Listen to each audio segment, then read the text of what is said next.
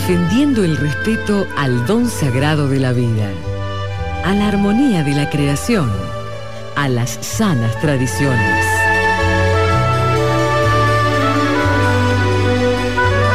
Radios Murialdo y Familia, la única opción.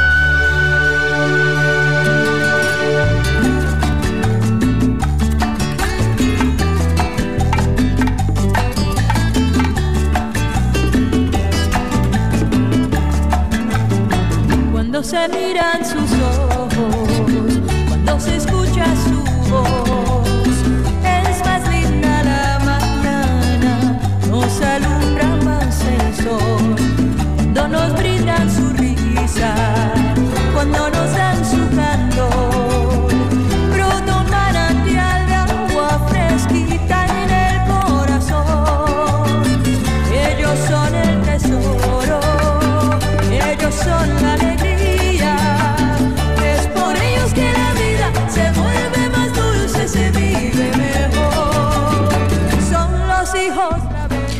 Buenas tardes, queridos oyentes, nuevamente juntos en un nuevo programa de Solo el amor se abre a la vida.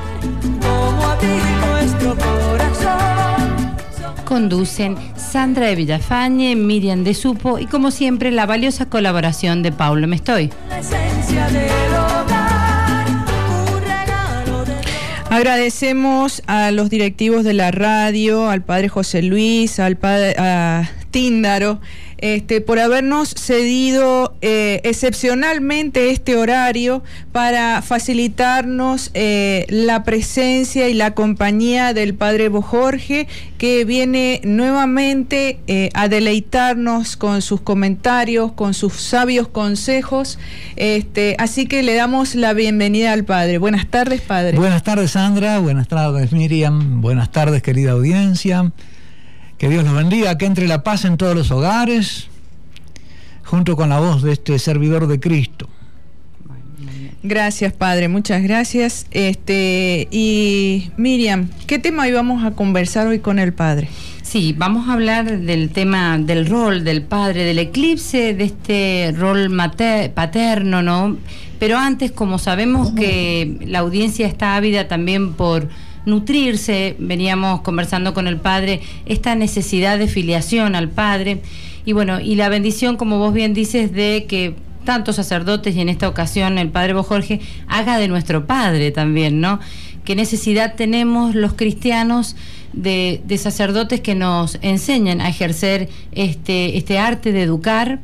Educar como verdaderas madres y de educar también nuestros esposos como verdaderos padres. Así que les recordamos nuestras vías de comunicación, no desaproveche esta oportunidad de escucharlo y de bueno de hacer las consultas que quizás usted necesite.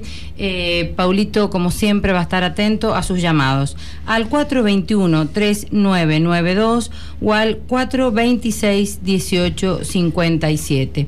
Y como le decíamos, no Em, este tema de, cómo se ha opacado, no sabemos intencional o no, lo vamos a conversar con el padre, este, este papel del varón, del papá, que es tan importante a nivel de la familia y a nivel de la sociedad, ¿no? Porque mm, evidentemente cuando eh, el rol paterno eh, está ausente o distorsionado, no es solo la familia que en primer lugar se afecta, sino es toda una sociedad, es así para... Toda la sociedad. En realidad, el eclipse del padre es un fenómeno social, un fenómeno cultural. Es eh, toda la cultura la que eh, va padeciendo este oscurecimiento del rol paterno. Pero la raíz de, esa, de ese fenómeno cultural es religioso. El único modo de recuperar al Padre en la tierra es redescubrir al Padre del cielo. Y es debido a, un, a una decadencia religiosa que después la cultura también entra en decadencia y, y, se eclipsa la figura del padre en la cultura.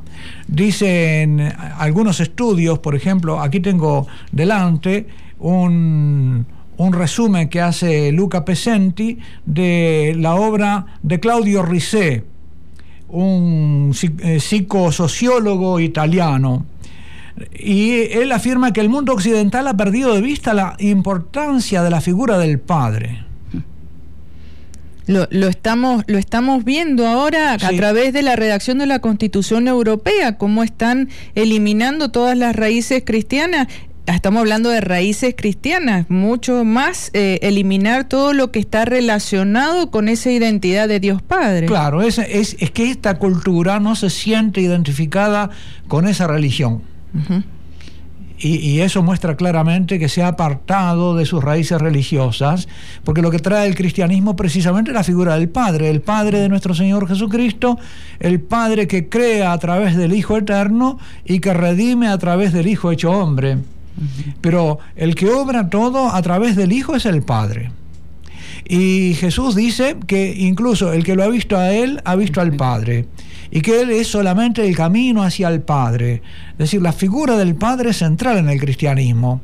Y no hay que extrañarse que una cultura que se ha apartado del Padre y que se ha apartado de esta religión, después eh, sea la cultura donde la figura del Padre entra en crisis.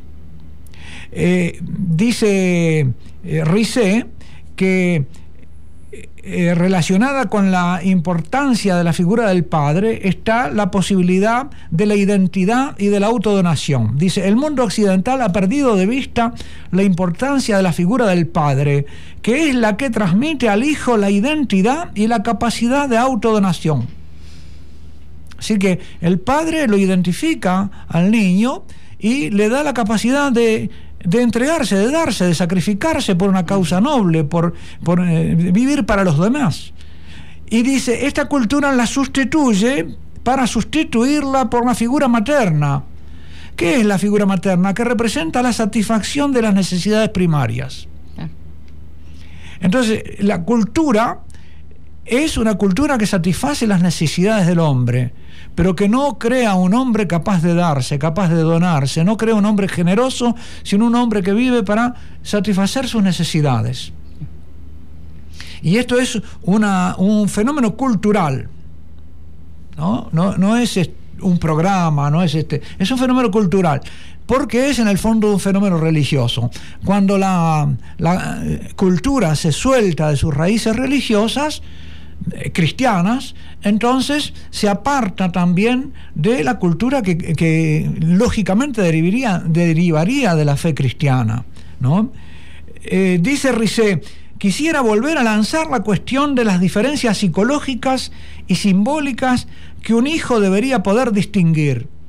La madre transmite el cuidado de la vida, el padre transmite en cambio la identidad y el sentido de pertenencia, es decir, lo que tiene que ver con los significados de la vida. La, madre te dice viví, pero no te dice para qué. En cambio, el, el padre te dice para qué vivir. De alguna manera te transmite los ideales por los cuales también podés no solamente vivir, sino también podés morir. La madre te dice no mueras, viví. El padre te dice viví para esto aunque mueras. El ejemplo de la vida de Jesús en este sentido es absoluto. Puede permitirse sacrificar su vida en virtud de su pertenencia al Padre. En la vida de los hombres esto significa que la pertenencia al Padre instituye la identidad y por tanto la capacidad de sacrificio hacia los hijos. Mientras hablaba pensaba en San José, ¿no? San José también. Pensaba cómo fue modelo, claro, de Jesús en ese donarse, eh, En aún ese en ese darse. silencio. En ¿no? el silencio y en el desaparecer. El Padre no vive para sí, vive para los demás. Sí. Incluso el Padre Celestial en eso también. No hace nada por sí mismo, todo lo hace a través del Hijo. Y el hijo da, no da otra muestra sino esa, de total todo lo generosidad. recibe del Padre. Todo lo recibe del Padre. Y, y la- lo hace todo no solo a través del Hijo Jesucristo, sino que lo hace todo a través de nosotros como hijos. Por eso la fe cristiana nos pone a recibirnos del Padre en lo que somos y en lo que hacemos. Es decir, que el Padre, cuando nos ponemos a vivir como hijos, cuando ponemos la filialidad en primer lugar de nuestra identidad, entonces el Padre nos dice quién somos. El Padre da la identidad, te identifica, te hace ser tú mismo y hace además sus obras a través de ti.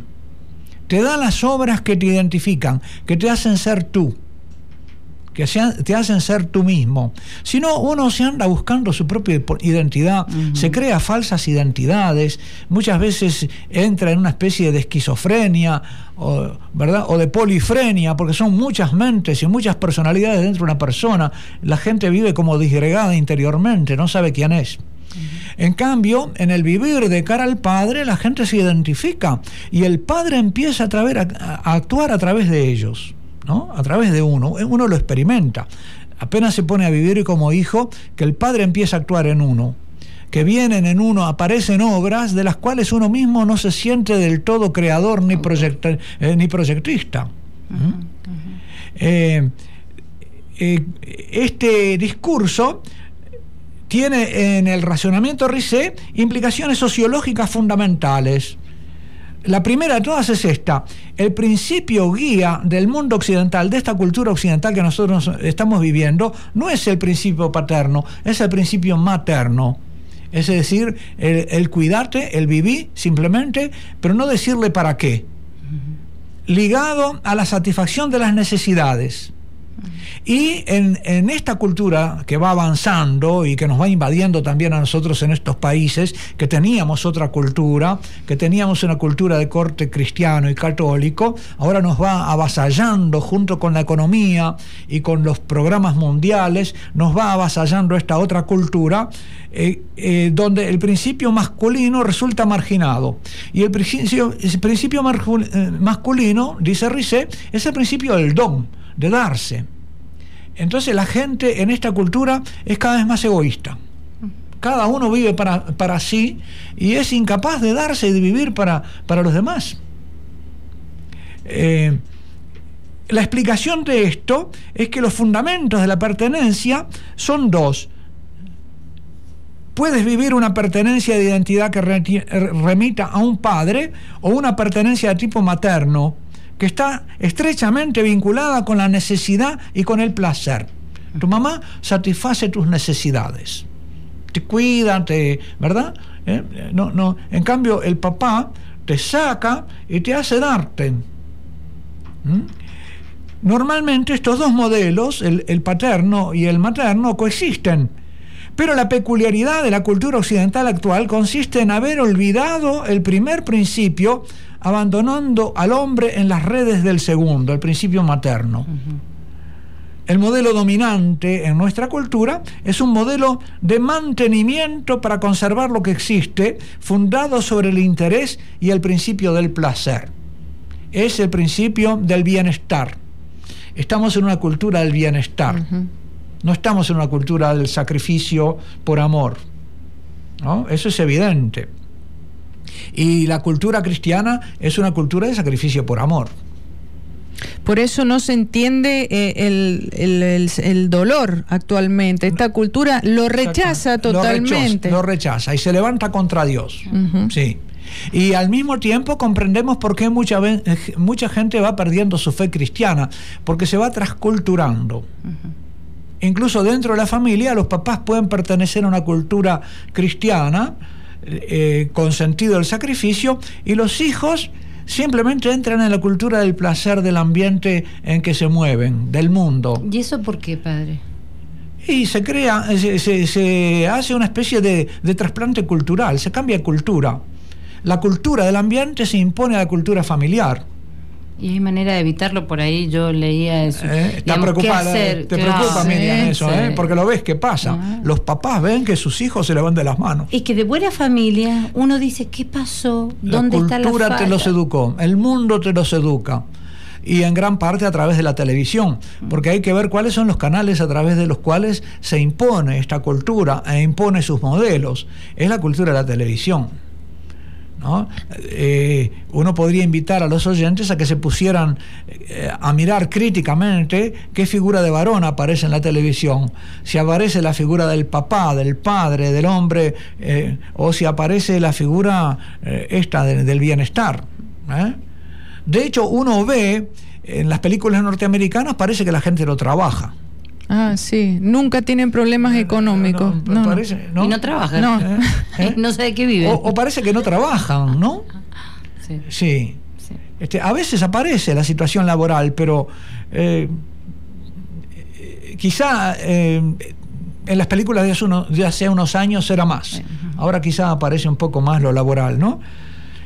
Pero entonces es- el, arquetipo de este mundo, sostiene este hombre que, que- que tomamos como base para nuestras observaciones, Rice, es la gran empresa.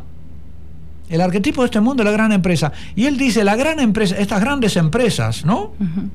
Arcor y este, bueno, digo una empresa argentina, pero en realidad multinacionales mucho mayores, ujú. este, las grandes, yo no, no conozco muchos nombres, capaz que ustedes me pueden dar a- algunos más, pero uno sabe que son esas, Sí. esas empresas este, cada vez más grandes, cada vez más grandes, dice, bueno, esas empresas funcionan como madre.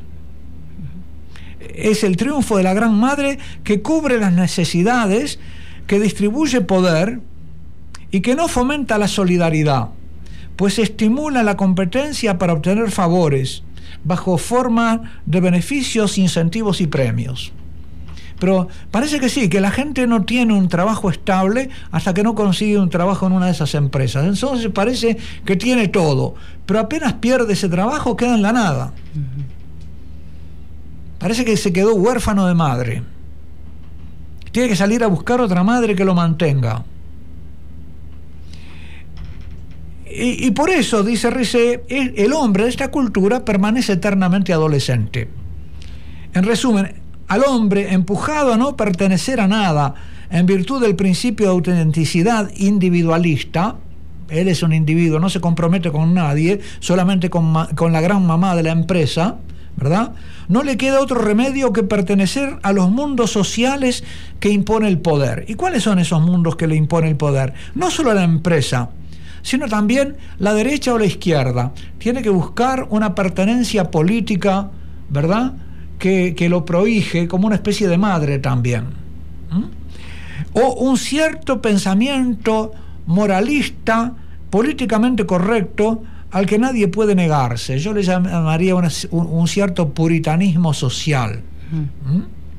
Yo, en todas estas cosas, aunque este autor no lo señala, veo las raíces, las raíces protestantes de esta cultura. Fíjense que esta cultura viene de los países del mundo rico, Inglaterra, Estados Unidos, el norte europeo, que son países protestantes. Es una cultura nacida del protestantismo. Y estaba leyendo en el libro de Monseñor Cordes que yo les comentaba a ustedes, ¿verdad? Mm. El eclipse del Padre, que lo traje acá.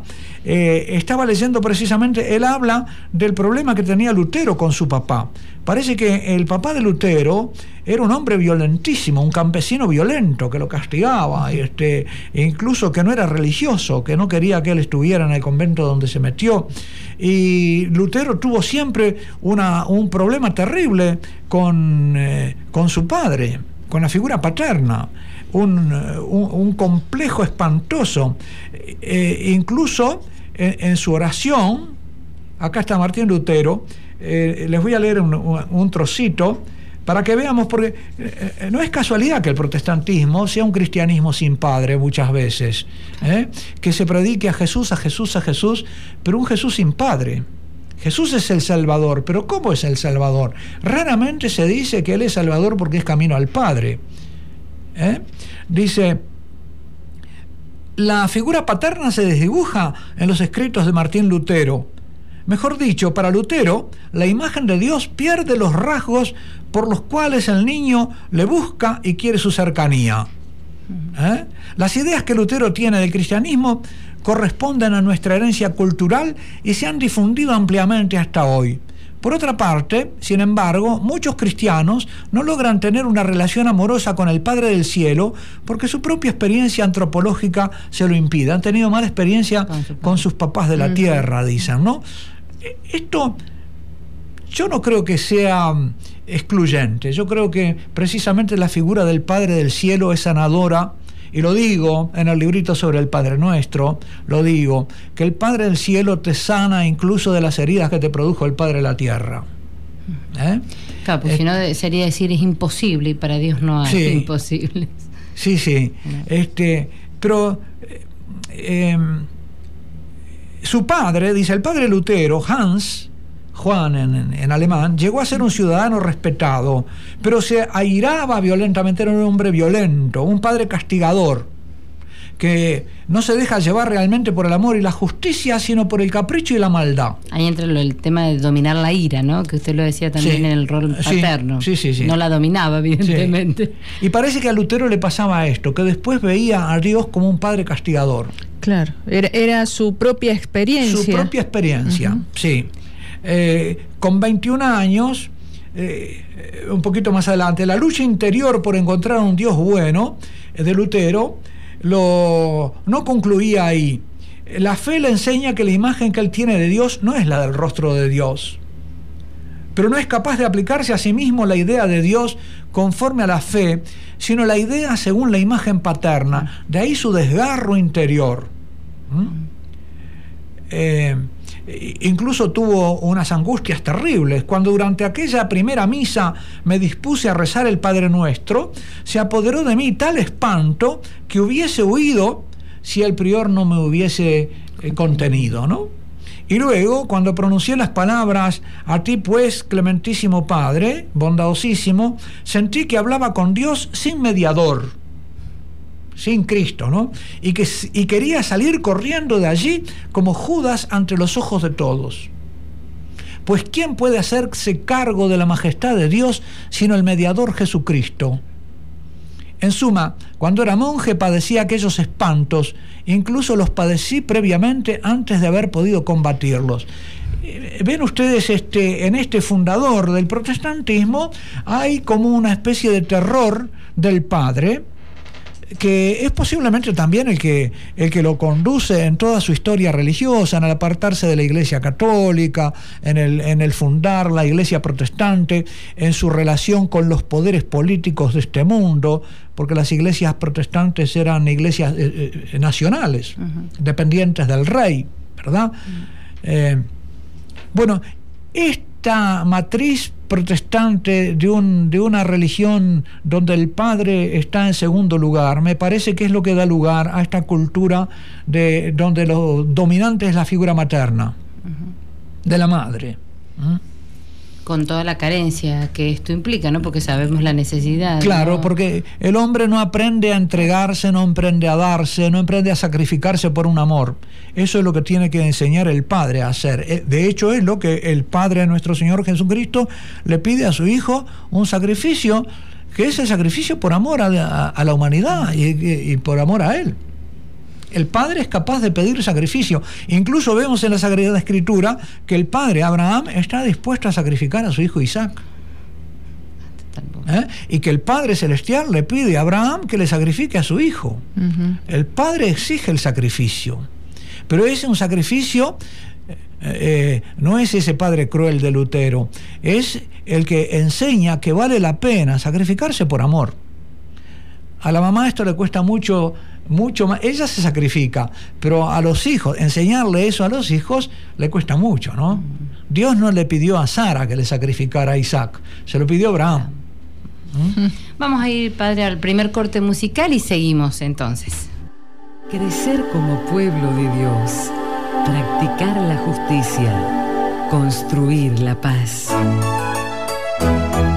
Radios Murialdo y Familia, junto a ti esta es la misión.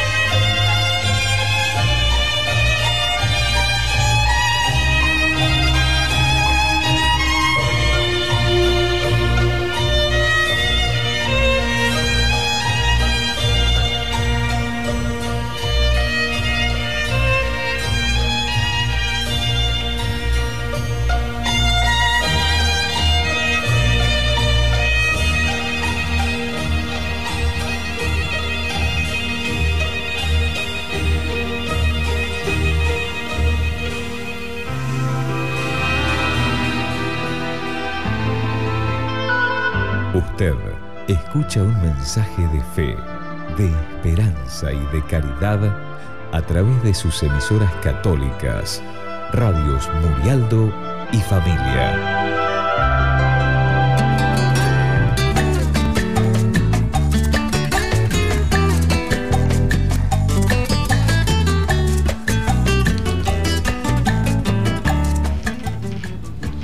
Qué importante es todo este tema. Justamente estábamos charlando acá eh, eh, en el intermedio eh, lo importante que es la presencia paterna.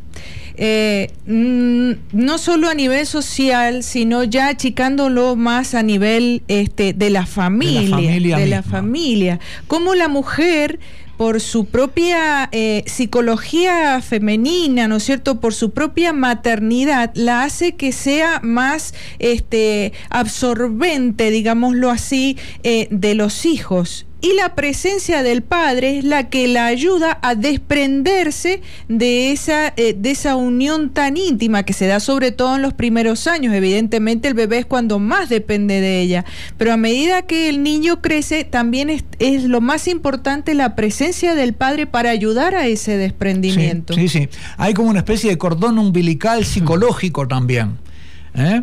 que, que es el padre el que tiene que cortar, porque si no el niño sigue sigue niño y la mamá lo mantiene niño. Uno ve esas mamás dominantes que a veces tienen un hijo de 30, 32 años y lo, tienen, lo siguen teniendo absorbido, ¿no? Y, este, y, el, chico hasta muchas veces no se casa porque está como, como absorbido por esa dependencia de la madre y quizá no hubo un padre capaz de, de soltarlo. Ni una madre que reconociendo esto lo, digamos, lo acompaña al padre en asumir su verdadero rol. Eh, Porque yo creo que está ahí la cosa, ¿no? Por ahí a lo mejor hasta uno inconscientemente hace esto.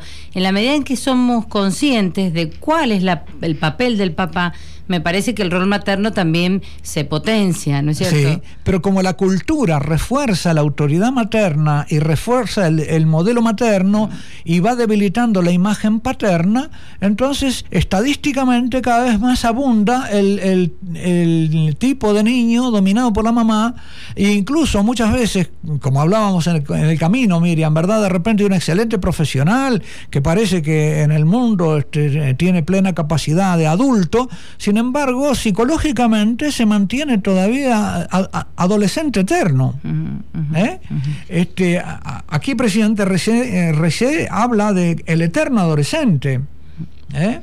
El, el, hombre empujado a no pertenecer a nada en virtud del principio de autenticidad individualista, no le queda otro remedio que pertenecer a los mundos sociales. Es eternamente un adolescente.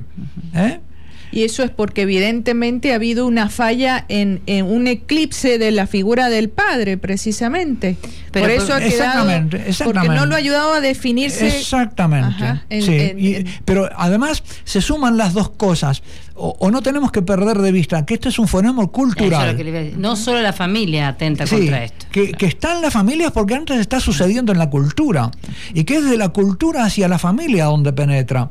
Y que de repente puede haber alguna familia que sea como una lagunita o como una islita en medio de este mar, pero que está amenazada por el modelo público, por el modelo cultural del global, del mundo global. Así que la familia tiene que de alguna manera defenderse del medio y es, difícil, mm. es difícil. Acá habla, por ejemplo, a, propósito de esto, Rice habla de, la traición del padre, los padres traidores. ¿no? Como en esta cultura entonces donde el varón se deteriora en su, en su capacidad de, asumir sus roles paternos, porque queda como un eterno adolescente, como un niño, y queda como dominado por la figura materna, eh, y por eso también eh, me parece que es una de las causas esta preeminencia de la figura materna y de la figura femenina que hay en nuestra cultura, eh, aunque se habla del machismo y demás, ¿verdad? Pero el macho es un varón desactivado y ha sido desactivado por la cultura femenina. Este, la, que domina actualmente es el modelo femenino de la cultura. y Em, eso crea entonces la crisis del varón, del varón paterno, del padre, ¿no? El padre se convierte en el ausente inaceptable. Em, habla Giovanni Testore, otro eh, autor italiano, eh, escribía que se había acuñado una medalla sin reverso, la medalla de la facilidad que no ha admitido en sí misma su opuesto la dificultad. Y esta medalla es como la medalla del padre traidor, que no ha sabido asumir la dificultad. Porque en definitiva es más fácil la postura, ¿no? Convengamos que si él no madura, también a él le significa menos, menos esfuerzo. Claro, sí, sí, no ha sabido asumir la dificultad de, la vida. Como eterno adolescente, ¿verdad? Es este el, adolescente o el joven que engendra un hijo y no se, y se desentiende. ¿No? Y que no piensa, además de antemano, el irresponsable. ¿eh? Y esta medalla, dice, estos, estos padres abandonadores, padres ausentes, le han entregado a sus hijos ese modelo de varón eh, que eh, de la facilidad sin dificultad, sin saber asumir la dificultad. Y continúa diciendo, que estos hijos se veían así traicionados por aquellos que los habían engendrado. Padres que traicionan, dicen que rechazan a los hijos, que nos recuerdan que la paternidad no es un dato natural, sino cultural, educativo. Se aprende a ser padre, no es que naces padre, ¿no? Padre traidor o quizás simplemente ausente. Y Rizé afirma, ausente lo está ciertamente, pero en algunos lugares existe todavía. De forma simbólica, hay algunos movimientos que tratan de rescatar esta. Él, habla de comunión y liberación, un movimiento italiano, eh, con una figura que acaba de fallecer ahora, el padre Giussani y que realmente fue como un padre para toda una generación de, de, gente, ¿no? Que en esa otro movimiento, en Schoenstatt, por ejemplo, el padre Kentenich. ¿eh? Habla mucho el padre Kentenich de la figura de la Él fue un gran padre y él tiene en su obra eh, Hacerse como niños o este, en, aquel retiro que dio en Suiza antes de la guerra, antes que se desatara la guerra, es un, un retiro centrado en la figura del padre. ¿Mm? Eh, por eso pienso que son movimientos espirituales que se suscitan en la iglesia, lo suscita el Espíritu Santo precisamente como respuesta a esta crisis. Y fíjese que Kentenich es de, la, del tiempo de la Segunda Guerra Mundial, en 1937 ya estaba sucediendo esto en Europa. ¿Mm? De forma que comunión y liberación y otros movimientos religiosos representan una formidable propuesta paterna, paterna el único antídoto verdadero para fenómenos maternos y de consumo como la nueva era. La New Age, dice él, es precisamente un fenómeno materno de consumo. ¿Por qué? Porque apunta continuamente al bienestar. Dietas, consejitos, todo, todo, es el bienestar, el nirvana. ¿eh? Yoga. ¿eh? No sufras, no sufras. Es el mensaje, no llores, nene, no sufras. Es el mensaje de la mamá. ¿eh? No quiere que el nene sufra. Entonces, esta cultura también da un mensaje materno, el mensaje de no sufras. ¿eh? En cambio, ¿qué, puede, ¿qué mensaje podría dar una cultura paterna? Sé hombre. ¿No verdad? Este, sé hombre, sacrificante por, eh, por amor. Este no llores, hombre, pero ¿por qué no llores? ¿Por qué? ¿Por qué no llores? ¿Por qué no llores? La cultura decía no llores al niño. Un, hombre no llora. ¿Por qué no, lloran. ¿Por qué no llora, verdad? Nosotros ya tomamos este, esa sabiduría en decadencia, donde ya no se le decía al niño por qué no, no debía llorar. No debía llorar porque debía ser fuerte ante el dolor para asumir sus responsabilidades al frente de la familia. No podía derrumbarse el jefe de familia este, ante las dificultades. Él tenía que ser fuerte. ¿Mm? Es el capitán del barco. Estaba comentando ahora, vengo, vengo de Gleu, de un, de un, en la provincia de Buenos Aires. Estábamos comentando con el párroco cosas de este tipo, con, nos quedamos charlando de noche.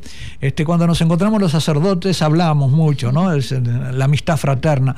Y él me decía, precisamente, hablando de que la mujer es una, un, un ser protector, pero que necesita a alguien que la proteja me decía que él había visto eh, una imagen de Rodin, eh, una escultura de Rodin, que está la madre con el niñito muerto entre, eh, en, el regazo, doblada de dolor, y el padre, este, erguido, firme, con la mano puesta sobre ella, como conteniéndola, en ese, en ese dolor, ¿no? Pero es el varón que no... Y dice que después él, al poco tiempo, en, en la villa donde él estaba como sacerdote, se encontró con un matrimonio eh, boliviano, jovencitos, y también con ella, una, una madrecita de, de 18 20 años, con el niñito muerto, y, y él sosteniéndola eh, de la misma manera, que él pensaba que haber mirado aquella estatua lo había preparado para ese acontecimiento. ¿no? Eh, la figura del hombre capaz de contener a la mujer eh, con esa fortaleza y esa, eh, esa dureza ante el sufrimiento, esa capacidad de sufrir. cierto? tenemos una amiga en común que acaba de pasar por una situación semejante y a mí se me quedó grabado algo que su esposo le dijo. En el momento en que ese bebé moría en los brazos de la madre recién nacido, él la abraza a las dos y les dice, en este momento nuestra hija está en el cielo yo me hubiese quebrado. Sin embargo, él como figura paterna. Como figura paterna. Sí, realmente. Sí. Como figura que abre al sentido de las cosas. Ahí te das cuenta que él abre al sentido. La mamá no ve nada más que la muerte del hijo, no, no, está abierta al sentido último. Eh, bueno, la figura del hombre, del varón, lo que tiene que saber, abrir es al sentido de las cosas, al sentido de la vida. La mujer defiende la vida, no le vengan con sentidos, defiende la vida. El hombre da el sentido. Y, por eso cuando, cuando el padre es traidor, eh, deja de dar sentido, deja de comunicar sentido. Y yo pienso que a veces en, un, en una sociedad donde faltan las figuras paternas y, los jóvenes no desean identificarse con, el padre que han tenido porque no se les ha presentado como un modelo o de repente ni lo han tenido cerca, a veces la tentación es identificarse con la figura materna porque la figura materna es la fuerte y de ahí puede venir una desviación homosexual. Pero es que es tal cual, nos lo decía la Se identifica, se identifica más con la, con la figura triunfante femenina. Le parece mucho más triunfadora, más fuerte, más imitable. Son, las consecuencias que ya estamos padeciendo de esta, de esta, de esta desviación cultural de la gran madre. Por eso los análisis eh, sociológicos y, culturales de este autor me parecen eh, sumamente interesantes porque confirman intuiciones que uno tiene, ¿verdad? Son cosas que más o menos en las fichas y estos días en el retiro que estamos este, predicando en San Juan Marón, que de paso le pasamos a la audiencia que no lo sabe. ¿eh? El chivito. Eh, eh, a las 9, hoy es el último día, desgraciadamente, a las 21 horas pasa este, por Radio Familia este, los últimos este, Momentos. segmentos de este retiro, ¿no? Sobre noviazgo, matrimonio y educación de los hijos. Hoy hablamos de la educación de los hijos y vamos a hablar precisamente de esto, del rol materno y del rol paterno. Que gracias a, bueno, a, la intervención del padre José Luis, aquellas que no hemos podido ir todas las noches lo hemos podido escuchar desde casa. Gracias a la radio familia, sí. ¿Eh? Muchísima gente ha podido, porque hay mamás con niños que no pueden irse al templo. Es un horario por ahí un poco complicado, pero y también gracias a la radio hemos tenido eh, mucha asistencia, más que otros años, en la, en la novena de San Juan Marón. este, Qué bueno. Qué bueno. Con un párroco que se lo merece, ¿verdad? Porque es muy trabajador nuestro padre Mauricio. Eh, padre, eh, pensaba ahí que usted predica tanto sobre las, las consecuencias de, del pecado original. ¿Tiene algo que ver esta cultura con que ah, estamos viendo con el tema de, de, las consecuencias del pecado ah, claro, original? Claro, claro, sí, Sandra. Eh, ¿Cuáles son las consecuencias del pecado original en el varón? Que cae hacia el polo instintivo de la lujuria y la pasión le hace perder de vista eh, eh, o, perder el control racional de, de sí mismo. Entonces, de alguna manera, al caer hacia lo animal, pierde calidad humana ¿verdad? Es, es, un hombre que está para la satisfacción de su pasión. Por eso un don Juan nunca puede llegar a ser mm. padre, un padre auténtico, una figura paterna, ¿verdad? La figura paterna se arma por su fidelidad a la esposa, por su capacidad de amistad con la esposa. Este, Evidentemente por su generosidad de don. Y, por su generosidad de don, por su capacidad también de morir a sí mismo por la esposa. Es toda la cultura cristiana, ¿no es cierto? De morir a su pasión también por ella. Entonces, ese hombre que es capaz de dominar su lujuria y vive integrado en su personalidad por la virtud de la castidad, ese es un hombre que, además domina su ira, porque al dominar la lujuria domina su ira, es un, un excelente modelo como padre para los hijos. Qué fácil sería la planificación natural. Yo lo escuchaba anoche, padre, en su novena, cuando decía qué tarde llegamos a los cursos de preparación al matrimonio, ah, porque en realidad la educación del varón como varón en este morir o, ordenar su pasión se hace desde chiquito. Pero eh, cuán fácil se haría si el varón estuviese ordenado y si la mujer contribuyera a ese orden, ¿no? Porque lo más triste es que muchas veces las mujeres nos quejamos de este machismo o de ser utilizadas, pero en realidad contribuimos. A veces se contribuye, sí, sí, sí. Hay una especie, a veces en la mujer eh, le halaga, le halaga esa especie como de, de, impresión que produce en el varón y no se da cuenta de la naturaleza de esa impresión. Pero es que aparte con la anticoncepción artificial uno contribuye al desorden. Ah, también. Ah, por eso digo que la mujer, en definitiva, si reconociendo esa naturaleza maravillosa que Dios le ha puesto, se la enseñara al varón y la hiciera respetar, en definitiva también lo está ordenando ah, y está haciendo, eh, lo está haciendo más digno y respetándola a ella también dignamente como mujer que ah, Sí. Así. Y yo digo en estas noches de retiro que muchas veces los errores que comete la joven con su novio y más tarde la mujer joven con su esposo, después los, los comete en la educación de sus hijos, porque la idea falsa que tiene del varón como esposo, después la tiene respecto de sus hijos varones no, no tiene un norte claro en la educación de sus hijos varones, que tiene que educarlos para el sacrificio por amor. Si esto no lo tiene claro con el esposo, después no lo va a tener claro con sus hijos, ¿verdad? Y, y, si el padre les pide algún sacrificio, va a salir a defender a sus hijos contra el padre que es muy común también ahora, ¿no? La, la, la mamá toma partido por los hijos contra el padre. No solo a edad temprana, sino después más grandes, ya de adolescentes e incluso de hombres. Eh, sí. Eh, y esa es una desautorización, esa desautorización del papá, ¿cómo lo ayuda también, cómo contribuye a este eclipse del padre del que estamos eh, hablando? claro. y es otro síntoma más de que estamos en una cultura desactivadora del varón. Sí, que desactiva la figura paterna. ¿eh?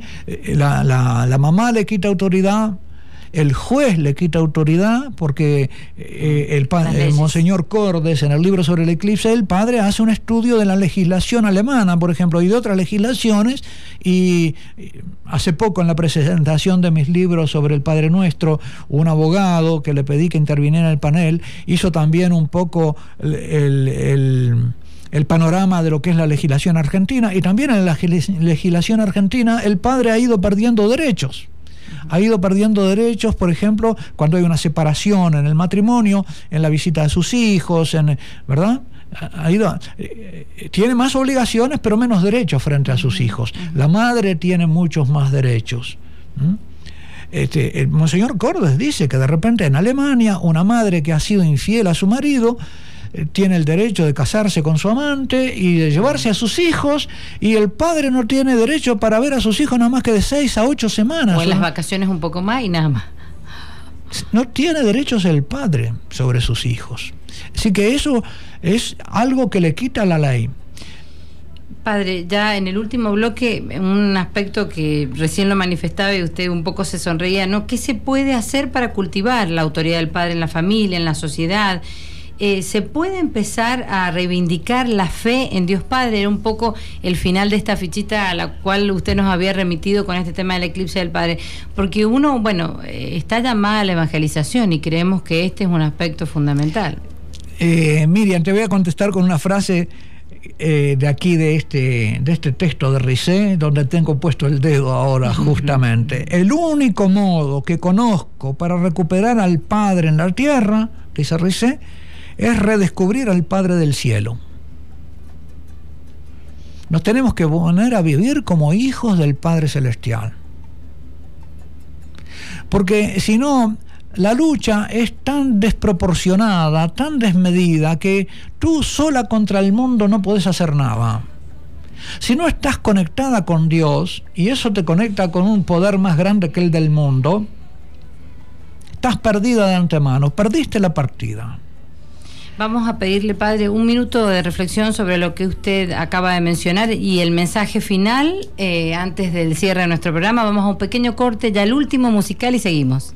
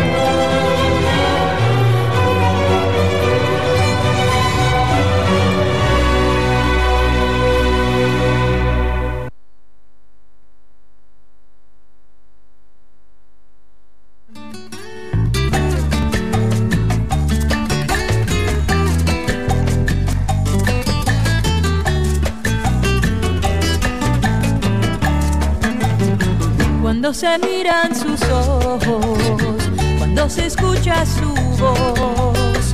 Es más linda la mañana, nos alumbra más el sol, cuando nos brindan su risa, cuando nos dan su candor. Brota un manantial de agua fresquita en el corazón.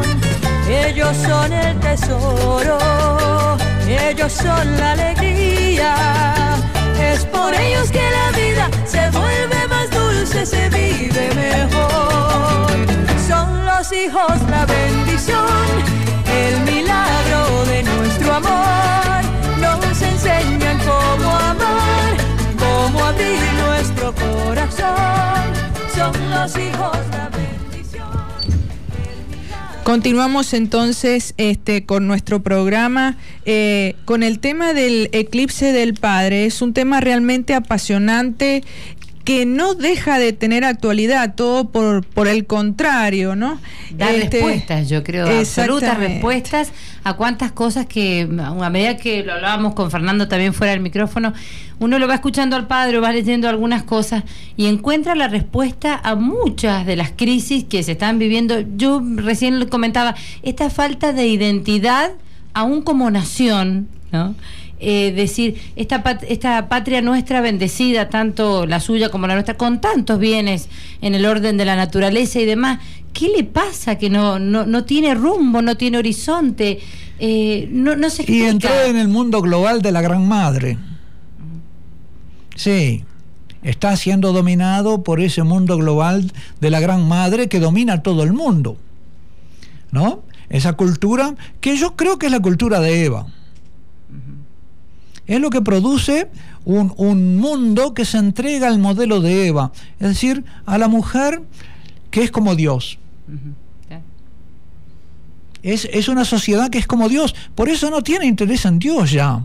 Es que funden Lo que ustedes decían que niega las, raíces cristianas de Europa. Sí, porque niega a Dios. Ya Eva, eh, serás como Dios. Lo que le promete eh, Satanás a Eva es ser como Dios. ¿Para qué necesitas a Dios? Se acabó Dios como tú. Tú sos Dios. Y eso es lo que el hombre actual y la cultura actual está viviendo. Vive, yo diría, el complejo de Eva. Ella se cree que lo sabe todo, lo hace todo, que se basta a sí misma. Y además, pero lo que lleva también la cultura de Eva es un, terror, un pánico interno, porque curiosamente lo que Satanás le enseña a Eva es el conocimiento del bien y del mal.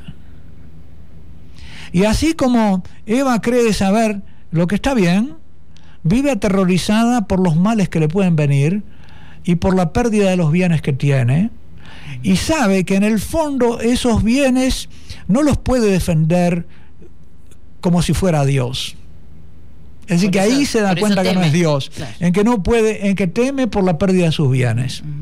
Dios no temería la pérdida de sus bienes, ella teme la pérdida de sus bienes. Y ahí se demuestra que no es Dios. Y paga con terror. Y fíjense que eh, esta cultura también es una, cultura eh, que tiene profundos subterráneos terrores. Y que vive aterrorizando. Vive asustando, así como la mamá asusta con los cucos, esta cultura tiene cucos para, para la gente. Acuérdense del riesgo país. Era un cuco en, el mundo económico el riesgo país. Vivían aterrorizando a la gente. Ahora se acabó el riesgo país. Ya no hay riesgo. Debe tener otro nombre. ¿Eh? Pero fíjense eh, toda la producción de películas de terror. El género del terror vean ustedes el culto de, las catástrofes en el noticiero, de lo catastrófico, de lo malo. La, incapacidad para... Es decir, pienso que eso pertenece a esa, a esa faceta del corazón de Eva, del complejo de Eva, del miedo, del temor, del conocimiento del mal. Conoce el bien, pero también conoce el mal y lo teme. Entonces yo, yo veo muy claro que estamos viviendo en una cultura que, tiene el complejo de Eva. que quiere ser como Dios, que es como Dios, y que Adán le da de comer. Lo que hizo Eva con Adán fue darle comer. Entonces al hombre en esta cultura le da de comer, eh, satisface las necesidades básicas, ¿no? Habla de la calidad de vida, no habla del sentido de la vida, sino de la calidad de la vida. Si fuera la cultura del Padre Celestial, hablaría del sentido de la vida. ¿Para qué? Porque el Padre es el que tiene el sentido de la vida. Por eso, eh, me parece genial esta frase. El único modo que conozco para recuperar al Padre en la tierra es descubrir al Padre del cielo. Es decir, que Eva se vuelva al Padre. Y porque si no está, estamos perdidos ante este mundo, digo, es uno contra el mundo. En cambio, si uno se pone a vivir como hijo, ya es Dios conmigo o Dios a través de mí. Y Dios es más fuerte que el mundo. Si entramos en comunión con el Padre Celestial, no podemos temer al mundo. Por eso dice San Juan que la caridad perfecta, el amor filial perfecto, cuando uno vive como hijo del Padre Celestial y sabe que el Padre lo ama y uno ama al, Padre como hijo, entonces dice, el amor, la caridad perfecta expulsa el temor, exorciza el miedo yo, ya uno no teme, y no teme tampoco al mundo, porque el mundo está vencido. Eh, en el mundo tendréis tribulación, pero no tengáis miedo, yo he vencido al mundo, el Hijo venció al mundo. Entonces, aunque vivamos en esta cultura de Eva, eh, nosotros no pertenecemos a esa cultura, no pertenecemos al mundo, pertenecemos al Padre. Tenemos que cultivar nuestra pertenencia filial como creyentes, como iglesia, lo tenemos por el bautismo, tenemos que vivir nuestro bautismo realmente. No sabemos el tesoro que tenemos en el bautismo. ¿No? Ahí está nuestra vida divina. Tenemos la, la capacidad divina de vivir como hijos de Dios. Nos ¿Eh? están haciendo la ceñita para hacer el, la señal horaria de nuestra radio y, nos continuamos 20 minutos más. continuamos inmediatamente después. Es la hora 19 en punto. La temperatura 33 grados, 3 décimas. La humedad 31%.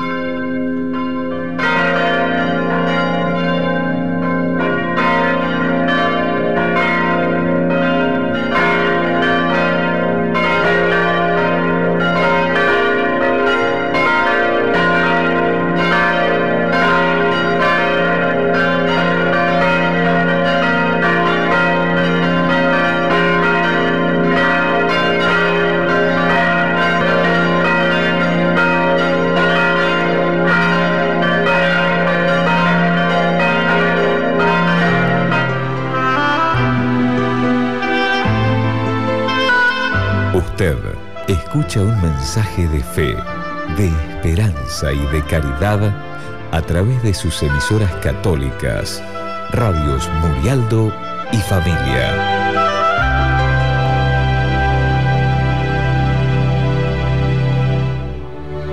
Nada te turbe, nada te espante. Todo se pasa. Dios no se muda.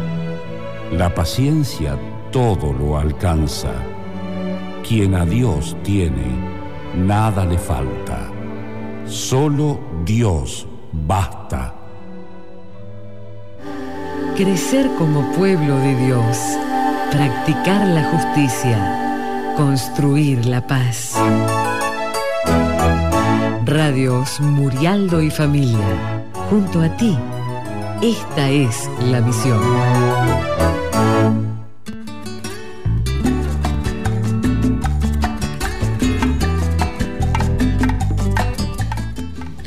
Otro día, padre, eh, justamente escuchaba en un comentario de un programa de Radio Católica Mundial, eh, hablando un poco sobre el tema de volver a retomar la confianza en Dios, ¿no? ¿Cómo, cómo nos cuesta uno? Y eh, mencionaron una frase que me quedó muy grabada. Decía, el, la llave de la felicidad consiste en entregarle el pasado a la divina misericordia el futuro a la divina providencia y el presente en las manos de la Virgen. Yo creo que eso eh, ah, tiene mucho que ver y hace mucha referencia a esta entrega realmente, eh, envolver esa cara al Padre, como usted dice. Sí. Y yo, yo explicitaría que la divina misericordia es la divina misericordia del Padre. Y que la divina providencia es la providencia del Padre. Y que María es la madre de Dios, la eh, madre del Hijo del Padre. Es decir, yo explicitaría siempre la palabra Padre, porque me parece que el lenguaje religioso mismo, de alguna manera, está a veces entrampado y no explicita al Padre. Es decir, que el Padre ha caído en el terreno de lo implícito. Se habla de Dios, pero no del Padre. Nos remite poco al Padre. Eso, eso lo dice Monseñor Cordes en su libro El eclipse del Padre, diciendo cómo el Padre se ha eclipsado también en la teología, donde hay un discurso acerca de Dios o un discurso acerca de Jesucristo, pero Jesucristo no aparece eh, muchas veces explícitamente como el Hijo de Dios Padre. Es lo que, decimos, lo que vemos, echamos de menos en la predicación este, decía, de nuestros hermanos protestantes que hablan Cristo Salvador, Cristo Salvador, pero el Padre no aparece mucho. Y últimamente también en la predicación católica podemos hablar de un eclipse del Padre. Se predica poco del Padre. Se habla más de Dios. ¿eh? Incluso en algunos textos, en algunos textos de teólogos y este, eh, Monseñor Cordes nota, por ejemplo, como en San Agustín, en las confesiones de San Agustín, San Agustín habla con Dios, habla con el Señor, pero raramente usa la palabra Padre. ¿No? Y, San Agustín influye mucho en la teología católica posterior y la espiritualidad. Entonces, esa especie de eh, receder de la, de, la, explicitación de la figura paterna y, de la, y que la relación religiosa es una relación filial paterna, eso me parece que hay que ponerlo hoy más que nunca en el primer plano. Que tenemos que volverlo a explicitar en la predicación, en la, en la catequesis, en, en todo. Y que también en la catequesis familiar usted se menciona ayer la necesidad y yo pensaba eh, que sería un, punto a tener en cuenta por nuestros párrocos, ¿no? Eh, esto de llegar tarde en el cursillo prematrimonial está hablando a gritos que hay que llegar antes en la catequesis familiar sobre qué es el matrimonio y cuál es el rol del papá y de la mamá, porque no, no se habla. Sí, eh, puede ser que de repente las cosas esenciales quedan en el terreno de lo, de lo implícito, de lo, de los supuestos. De los supuestos. ¿Eh? Se supone que se sabe para qué es el matrimonio, pero no se le dice a la gente para qué es el matrimonio. O se da por supuesto que la finalidad del matrimonio en el fondo es una eh, finalidad natural. Digo, creced y multiplicaos, pero creced y multiplicaos en la tierra para, para que el cielo se llene de, de hijos de Dios. Digo, porque si no hay hijos en la tierra, no hay hijos en el cielo. Es decir, la gloria del Padre que pasa por la multitud de los hijos, este, eh, viene del matrimonio de cristianos, de hijos que, tienen, de hijos que como papás eh, educan hijos de Dios, no hijos propios que no tienen hijos para su vejez o para que los cuiden o porque simplemente tienen el impulso de tenerlos y aún siendo buena gente, ¿verdad? Eh, pero para, nada más que para este mundo, no. Nuestra visión es que son hijos del Padre para, para el cielo, para la vida eterna, para acá y en la eternidad, así en la tierra como en el cielo, ¿no? Me gustó el ejemplo de los macabeos, que porque por ahí a lo mejor las madres se han sentido un poco, eh, la mujer se ha sentido en esta ocasión, en esta audición, un poco tocada simplemente o limitada a ese donar o, dar en, en, la, en la función nutricia que usted decía. Pero sin embargo, citaba el ejemplo de los macabeos como esta madre me gusta Claro, me preguntaba fuera de micrófono, ¿no? Ustedes, a ver si había alguna madre capaz de aconsejar a sus hijos eh, eh, para el martirio, ¿no es cierto? Bueno, yo creo que en la vida de los mártires del siglo que acaba de terminar, por ejemplo, de la Revolución Española, o de, está lleno de madres que, acompañaron a sus hijos al martirio, de mamás eh, heroicas en ese sentido, ¿no? De mujeres creyentes. Pero el gran ejemplo que tenemos en la Sagrada Escritura, después de, la Virgen, que estuvo a los pies de la cruz y no le decía a Jesús, baja ¿no? Eh, es la mamá de los macabeos.